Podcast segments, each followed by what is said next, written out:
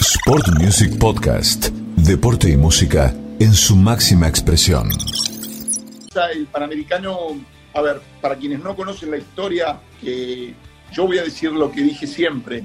Yo siento que el mérito más grande de ese Panamericano lo tiene Marcelo en la elección o en la decisión y lo tiene Fabián Muraco en la preparación previa. Yo fui un engranaje más de todo ese sistema que Marcelo colocó a trabajar como una idea de cuerpo técnico integral, de la cual me enorgullezco de formar parte. Vos antes hablaste de la palabra asistente.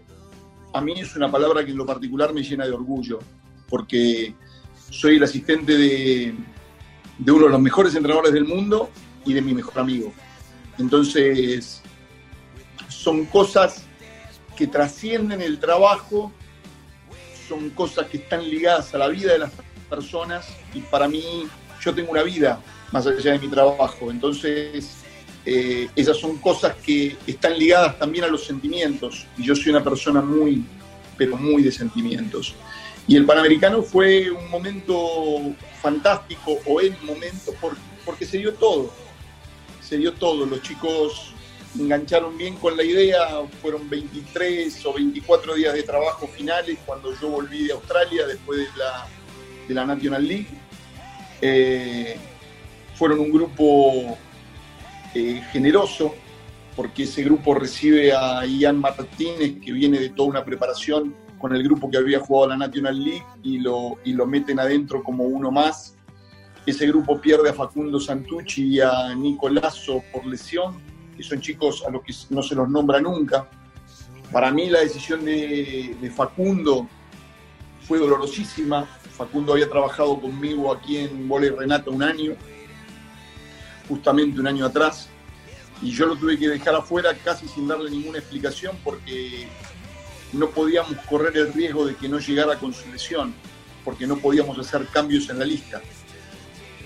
Entonces desde Australia y a las 4 de la mañana tuve que tomar una decisión, hablé con el médico, le di, le di dos posibilidades al médico, el médico me dijo es más la segunda que la primera, entonces ahí hubo que decidir bajarlo. Nico se quedó afuera por una, se quedó afuera por una, por una lesión en el abdomen y, fueron para adelante, fueron para adelante siempre, eh, fueron un equipo, jugamos muy bien, esa es la verdad, eh, jugamos muy bien, fuimos sólidos, perdimos un set nada más y, no lo perdimos nosotros, lo ganó Chile. Chile jugó muy bien ese partido.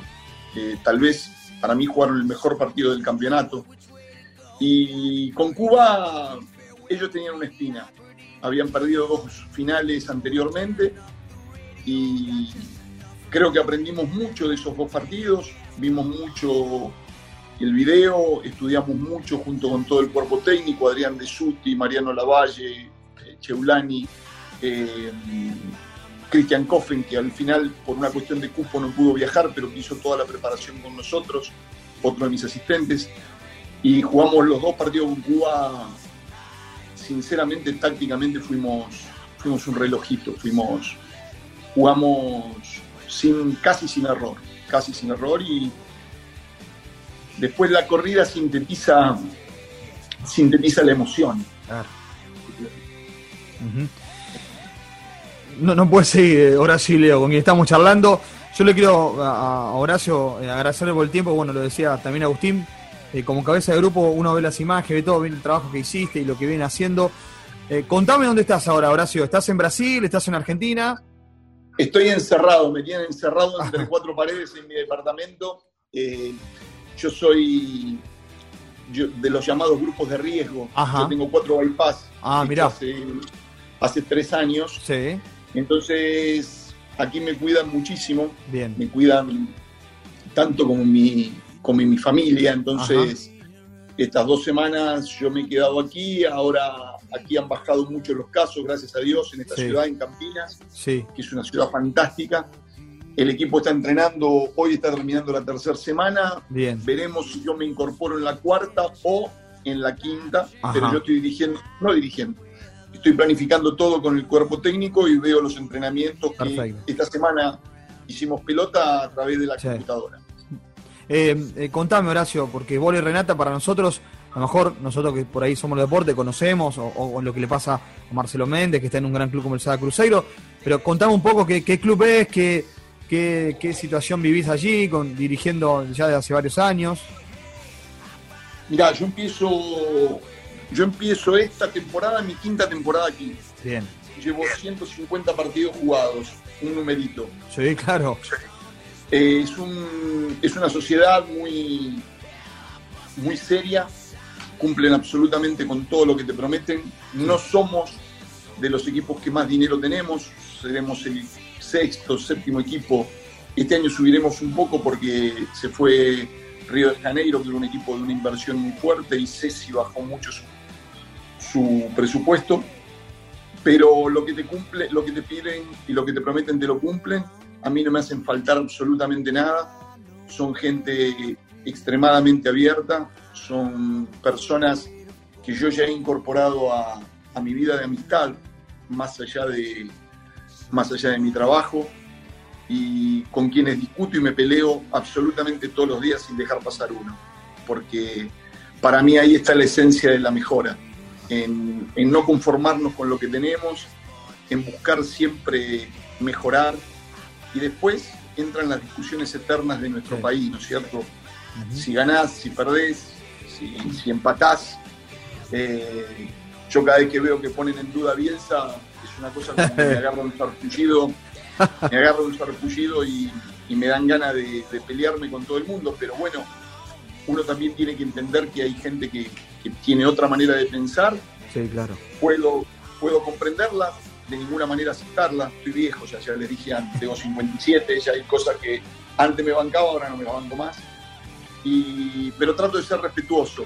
Eh, creo que una de las esencias que tengo como persona es ser respetuoso. Eso sí, si un día elegimos pelear, no me peleo. No, no ando, con, no con, media Perfecto, perfecto. Y eh, bueno, llevo aquí nueve años. Sí, nueve, estoy bien. hace nueve años. Ya en mi, en mi, segundo país fui recibido con muchísimo respeto, con muchísimo cariño. Nunca me hicieron faltar nada, nunca tuve un problema, no tengo nada absolutamente que quejar. Eh, estamos charlando con Horacio Ileo, quien es entrenador del Vole Renata de Brasil y además asistente y parte del cuerpo técnico de Marcelo Méndez, el seleccionado masculino de vole aquí en M90 Radio por lo que llamamos Sport Music. Una más de, mi parte, Horacio. Eh, y en estas semanas venimos charlando con grandes protagonistas, ¿no? Charlamos con Marcelo Méndez, un lujo que nos dimos también aquí. Ah, charlamos con, sí, con Javi Weber, charlamos con, con Hugo Conte. Eh, y el otro día charlamos con, Juan Galeote, que hoy es presidente de, la, de la FEBA. Eh, te pregunto a vos, porque eh, todas miradas distintas sobre el voleibol argentino, ¿no? Y, desde afuera quizás eh, la mirada es otra, pero bueno, no, desde afuera, pero están dentro, están en la cocina. Charlamos también con el gran Omar Grasso, nos vimos también con el, querido Palomo acá en Rosario. Digo, ¿qué, ves desde allá? ¿Qué, en cuanto al crecimiento? Por ejemplo, Hugo Conte, algunos jugadores dicen que no cambió nada, que sigue igual, que los dirigentes desaprovechaban el momento deportivo. Marcelo dice que, me acuerdo, que teníamos que estar todos juntos y unidos para tirar por el mismo lado, que me parece una reflexión muy importante. Javi Weber dijo lo mismo. ¿Vos qué, qué análisis haces? Yo estoy muy en la línea, yo estoy muy en la línea de Marcelo en ese sentido. Y no solo por una cuestión de lealtad, sino por una cuestión de convencimiento. Hay una cosa que es, eh, que es irrefutable. La dirigencia es la misma hace 30 años. Bien. O sea, van cambiando los nombres, van cambiando los puestos, van cambiando los... pero es la misma hace 30 años. Eh, después te puede gustar más o te puede gustar menos. Creo que el vóley argentino, voy a decir una frase que se ha dicho mucho, y, pero que para mí sintetiza todo, el vóley argentino es un milagro. Que nosotros sigamos funcionando. Muchachos, nosotros perdimos dos federaciones. Yo trabajaba en la FAP, cuando nos suspendieron después del Mundial. Sí. Y éramos junto con Brasil e Italia los únicos tres países del mundo, no del continente, muchachos, del mundo, clasificados a todos los mundiales de todas las categorías. Y nos suspendieron eh, de un día para otro. fundamos otra federación, porque antes habíamos, se había caído la confederación, después fue la FAP, después vino otra federación, y así seguimos. Eh, yo creo que los recambios deberían existir. creo que los recambios deberían existir. Lo que pasa que los recambios muchas veces son antojadizos a, a, a las necesidades o a los intereses de cada uno, ¿no? Y en el voleibol argentino hay muchos intereses y muchos bien interesados y otros muy mal interesados. Yo el otro día escuchaba a un entrenador muy fácilmente decir, bueno, ¿cuándo viene la renovación de los entrenadores? Y tiene 52 años. Él pedía la renovación a los 52. Yo no quiero pensar lo que, lo que pedirá un pibe de 28, 29. Claro, claro, claro. No, lo quiero ni, no me quiero ni imaginar. Claro. Lo peor de todo es que vos tenés que escuchar que el pibe te lo dice con cara de piedra. O sea, no, no se le mueve un pelo. O perdió el documento o se olvidó. O sea, y con los dirigentes pasa lo mismo. Yo, yo tengo 57 años, estoy en el voleibol desde los 9 años. Hice todo, hice jugador, entrenador, sí, sí, claro. todos, los conozco, los conozco y me conocen todos. Les costamos las costillas a todos y me cuentan las costillas todos. Yo no sé si hay buenos y malos. No, no, me, no me atrevo. Y si, y si los hubiera, me los guardo para mí. Bien. Porque no soy botón, no soy botón ni vigilante de nadie. Eh, sí, sí digo que nadie toma agua bendita. Nadie. Bien. Entonces, quienes, quienes sacan la bandera de, de, la ética, de la moral y de la buena costumbre, andale a abrir el placar y tienen cuatro muertos ahí adentro, seguro, seguro. O están buscando una pieza de alguna ventajita, pero cuidado, muchachos. Yo lo del todo junto de Marcelo lo entiendo por el lado siempre de la honestidad, Bien. de la buena voluntad, del trabajo y de la construcción. Que no se entienda de otra manera. Estar todos juntos no significa que uno mira para otro lado, de ninguna manera. Estar todos juntos desde lo honesto, desde el trabajo, desde la planificación, desde el objetivo común. A mí me parece bárbaro que los jugadores se expresen, que los jugadores tengan voz, que los jugadores tengan voto, que los jugadores tengan un lugar. A mí me gusta que los jugadores tengan un lugar. Muchachos, nosotros nos vamos de acá, ustedes no existen. El vóley con los jugadores se sigue jugando igual, mejor, peor, más, pero se sigue jugando porque están ellos. Lo único importante, lo único importante son los jugadores, muchachos. Discúlpenme si soy eh, muy eh, explícito en esto.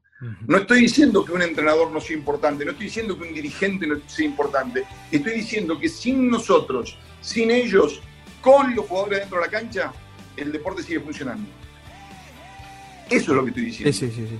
Y a mí me parece bien que los jugadores puedan expresarse, tengan una mesa de diálogo, puedan exigir cosas, porque también tienen obligaciones. Y yo te voy a decir la verdad, eh, el grupo que nos tocó a nosotros entrenar el año pasado, eh, y cuando digo grupo, no diferencio Panamericano, World League, fue un grupo. Lo tuvimos que dividir según las competencias y Sí. según los calendarios, porque imagínense que un preolímpico y un panamericano se juntaban en una semana. Sí. Entonces no se podía ir con el mismo grupo a los dos, a los dos lugares. Entonces ya los calendarios estaban mal hechos.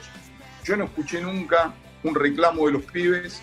Entrenamos con, entrenamos con frío, eh, entrenamos, y los pibes estuvieron siempre, se entrenaron, dejaron el alma en cada cosa que hicieron.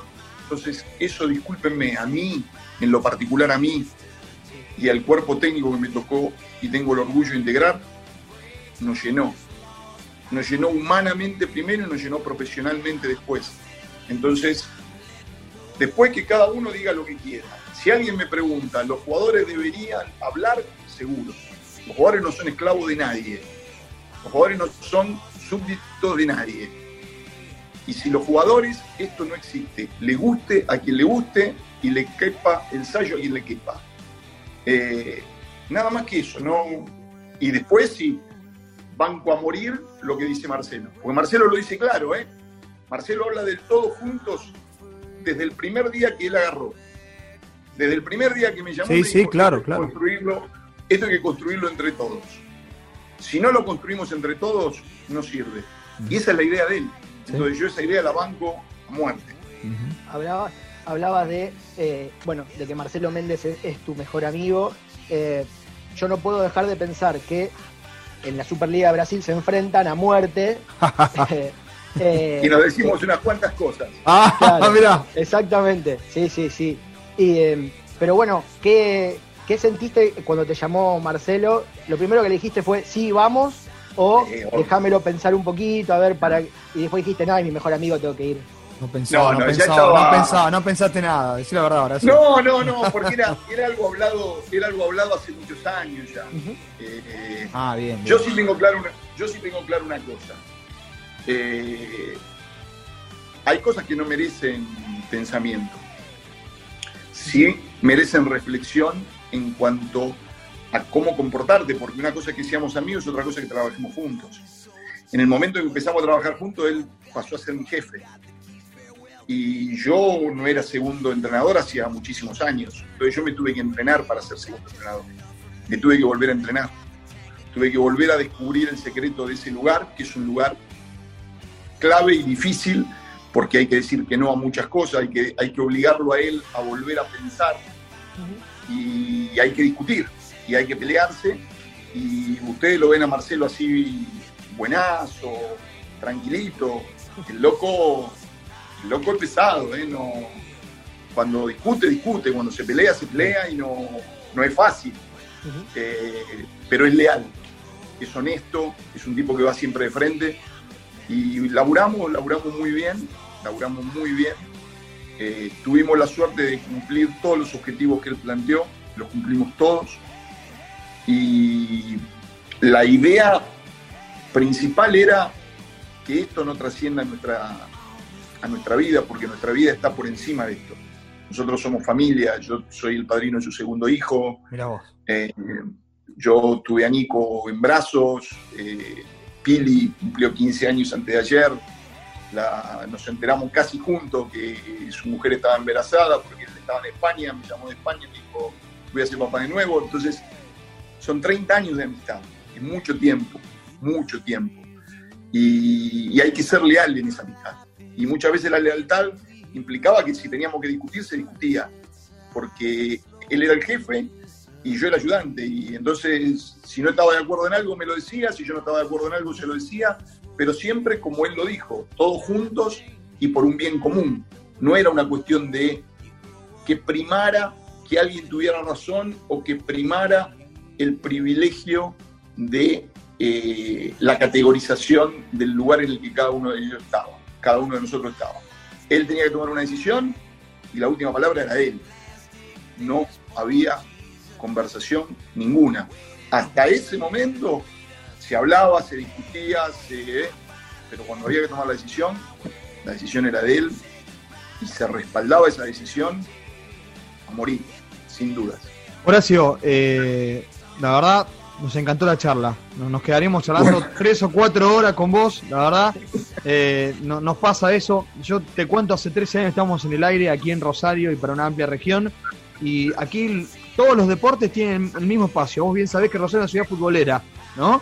Pero aquí Sí. todos los deportes tienen el mismo espacio. El hockey, el rugby, el vóley, el tenis, el golf, el básquet, todos. El olimpismo, el, eh, los paralímpicos, todos tienen su espacio. Por eso disfrutamos este tipo de notas.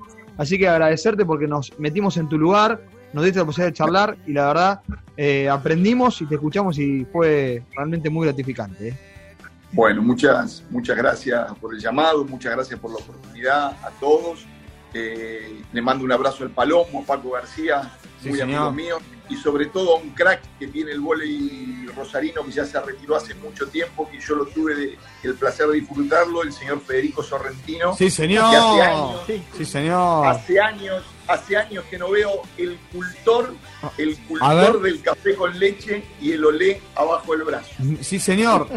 Y te digo, y lo ves caminando por la ciudad de Rosario, en la zona céntrica, y lo ves siempre igual, digo, está para seguir jugando, para seguir armando. Ese. ¿eh? Ese muchacho es el retrato de Dorian Gray. Ese Ah, muchacho sí, no, sí. Puede, no puede cambiar nunca. Es verdad. No, es verdad. pero, Tremendo jugador, ven. aparte, sí. Sí, sí, sí. sí. pero aparte, uno de esos tipos a los que vos querés, a los que yo por lo menos quiero entrañablemente, aunque haga 15 años que no veo, si lo ven, mándenle un abrazo muy fuerte de parte mía. Sí, sí, qué lindo, ¿eh? Bueno, Horacio, gracias por tu tiempo, ¿eh? Muchas gracias, de verdad, lo valoramos mucho. a ustedes, de verdad se lo digo de corazón. Siempre un placer y cuando me necesiten solo llamar. Ahí un abrazo está. grande.